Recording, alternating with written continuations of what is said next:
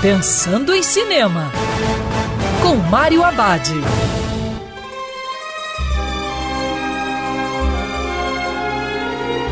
Olá, amigo cinef, tudo bem? Já no circuito, o poderoso chefão Desfecho, A Morte de Michael Corleone.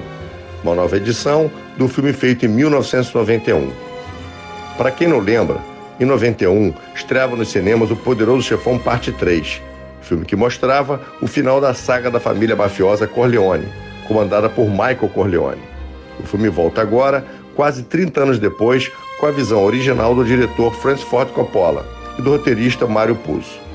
O longa foi restaurado, teve cenas reorganizadas e também teve alterações na trilha sonora.